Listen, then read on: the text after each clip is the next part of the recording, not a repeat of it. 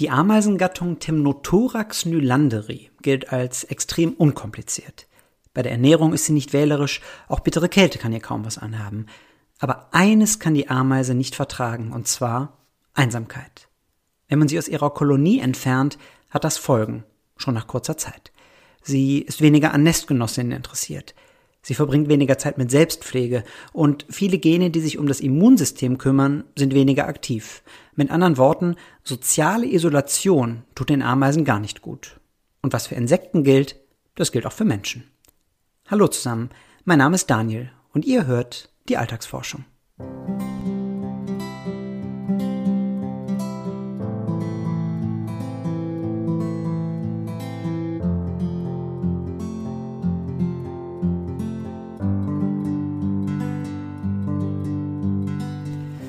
Ich habe eine Leidenschaft. Ich lese gerne Studien, die etwas über uns Menschen verraten. Diese Leidenschaft möchte ich gerne mit euch teilen und deshalb gibt es diesen Podcast. In den nächsten Minuten erzähle ich euch von drei neuen Studien, die mir in der vergangenen Woche aufgefallen sind und die uns etwas darüber verraten, warum wir so handeln, denken und fühlen, wie wir es nun mal tun.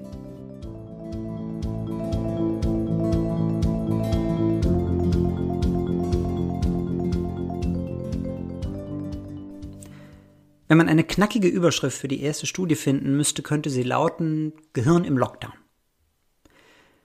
Keine Frage, die momentane Situation geht an niemandem spurlos vorbei.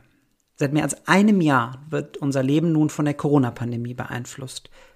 Über das Virus wird man noch in Jahrzehnten sprechen, aber fest steht schon jetzt, die Folgen der Pandemie sind unübersehbar. Und zwar nicht nur in gesundheitlicher Hinsicht. Erste Studien zeigen bereits, dass sich Corona auf das Lebensgefühl auswirkt. Die Menschen fühlen sich isolierter, sie fühlen sich einsamer und das beeinflusst nicht nur die emotionale Befindlichkeit, sondern auch die intellektuelle. Tatsächlich liegt jetzt eine neue Studie nahe, unsere geistige Leistungsfähigkeit leidet unter Corona. Oder flapsig formuliert, im Lockdown sinkt nicht nur die Stimmung, sondern auch der IQ.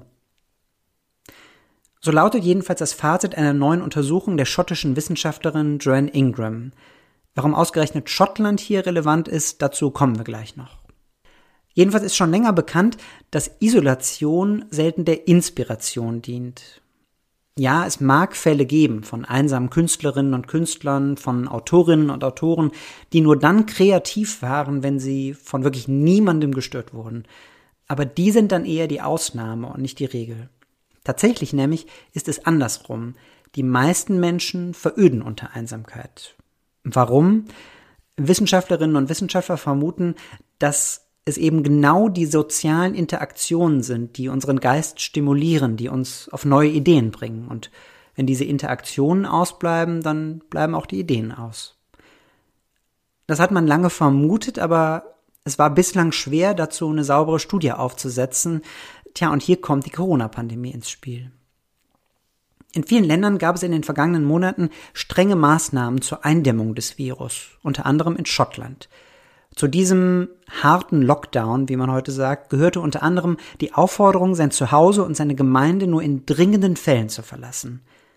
Für die betroffenen Bürgerinnen und Bürger natürlich eine erhebliche Einschränkung, für die Forscherin Joanne Ingram ein Glücksfall. An mehreren Zeitpunkten absolvierten etwa 350 Freiwillige fünf verschiedene Tests, die Ingram ihnen gab. Mal ging es darin um die Aufmerksamkeitsspanne, mal um das Arbeitsgedächtnis, mal um Entscheidungsfreude, Zeitgefühl oder Lernfähigkeit. Und man kann sich jetzt schon fast denken, was dabei herauskam. Je länger die Personen sich im Lockdown befanden, desto schlechter schnitten sie in den Tests ab. Aber sobald sie wieder mehr Freiheit in Aussicht gestellt bekamen oder tatsächlich zurückerlangten, stiegen die Ergebnisse. Nun sollte man die Studie auf keinen Fall missverstehen. Sie ist kein Plädoyer für mehr Lockerungen, sie ist vielmehr eine Warnung. Eine Warnung, dass das Coronavirus eben nicht nur körperliche Folgen hat, sondern auch geistige und dass wir ein Stück weit aktiv etwas dafür tun müssen, im Lockdown nicht nur körperlich fit zu bleiben, sondern auch geistig.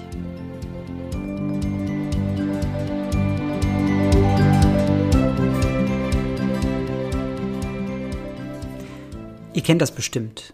Man unterhält sich mit jemandem und hat danach so ein wohlig warmes Gefühl im Bauch, weil man denkt, das war jetzt ein tolles Gespräch. Aber warum sind diese Momente eigentlich so selten?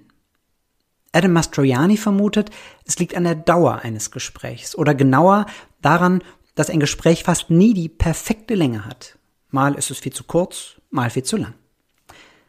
Adam Mastroianni ist Doktorand an der Harvard-Universität und ich kann mir jetzt schon fast denken, was ihr nun denkt.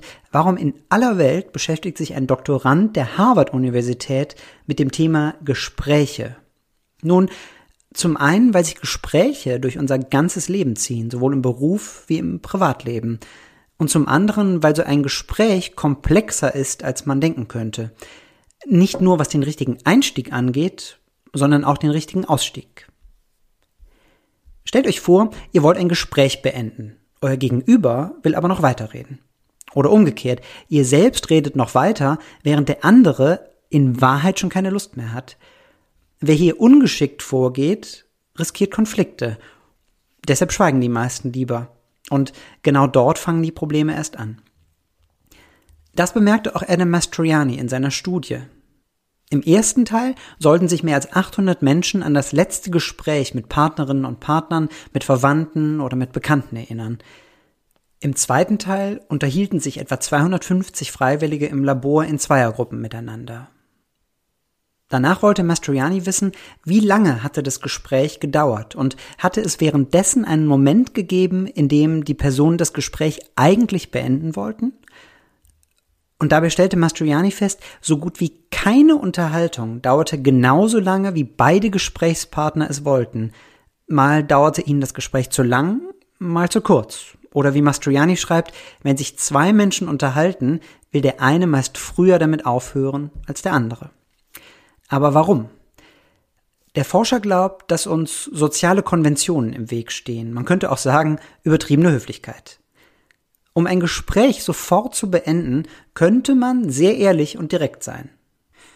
Das traut sich aber kaum jemand, und deswegen greifen wir auf subtilere Gesten zurück. Der Blick auf die Uhr oder die Ausrede.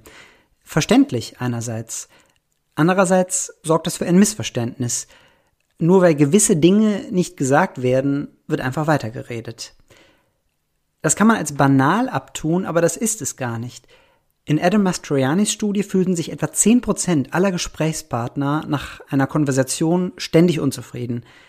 In gewisser Weise appelliert der Forscher also an mehr Offenheit und daran, sowohl zuzugeben, wenn schon alles gesagt wurde, als auch offen zuzugeben, wenn es noch mehr zu sagen gibt.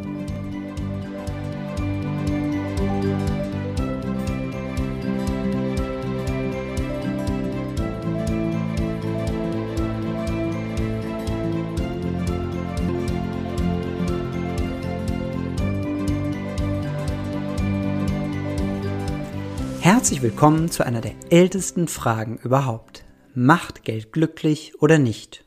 Und warum? In den vergangenen Jahrzehnten sind zu dieser Frage Dutzende von Studien erschienen. Eine klare Antwort gibt's immer noch nicht. Warum? Nun ja, weil Geld nicht gleich Geld ist. Der eine hat Vermögen geerbt oder im Lotto gewonnen, die andere hat sich ein hohes Einkommen erarbeitet. Geld haben alle drei, aber sind sie deswegen auch alle drei gleich glücklich? Und was heißt das eigentlich, glücklich zu sein? Auf diese Fragen gibt es nun ein paar neue Antworten. Und zwar in Form einer Studie von Eddie Tong, einem Psychologen an der National University of Singapore. Und in dieser Studie schreibt er, Income matters to emotional well-being. Frei übersetzt, das Einkommen beeinflusst das emotionale Wohlbefinden. Wie kommt er dazu? Zusammen mit Kolleginnen und Kollegen wertete Eddie Tong eine Reihe von Studien aus und darin wurden Tausende von Menschen auf der ganzen Welt befragt. Zum einen verrieten sie darin ihr Einkommen und zum anderen etwas über ihre Gefühlswelt. Und egal in welches Land Eddie Tong schaute, immer bestand ein starker Zusammenhang zwischen dem Einkommen und sogenannten Self-Regard Emotions, also Gefühlen, die das eigene Selbstbild betreffen. Dazu zählt Eddie Tong schöne Gefühle, wie Stolz, wie Zufriedenheit, wie Selbstbewusstsein, also Gefühle, die sich häufig aus persönlichen Erfolgen speisen. Aber dazu zählt er auch negative Gefühle, wie Scham, wie Traurigkeit, Angst oder Selbstzweifel, also Gefühle, die häufig aus Misserfolgen resultieren. Ja, und bei der Auswertung bemerkte Eddie Tong, je höher das Einkommen der Menschen, egal in welchem Land, desto eher empfanden sie positive Self-Regard Emotions. Und je niedriger das Einkommen, desto häufiger empfanden sie negative Self-Regard Emotions. Unabhängig, wie alt sie waren und unabhängig davon, ob es sich um einen Mann oder eine Frau handelte. Verkürzt könnte man also sagen, das Einkommen wirkt sich vor allem auf das Selbstbild aus. Je höher das Einkommen, desto höher das Selbstbild und umgekehrt.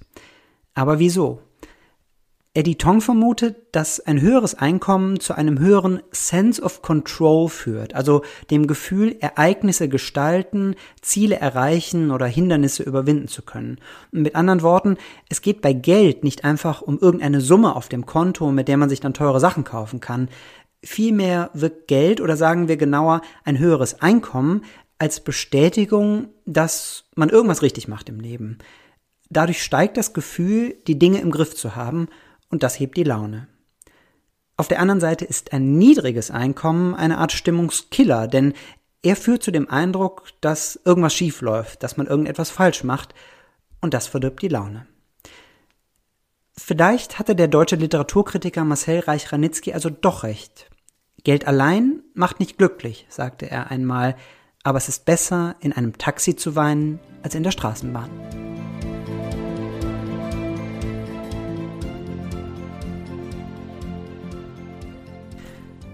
Und das war sie schon wieder, die aktuelle Folge der Alltagsforschung.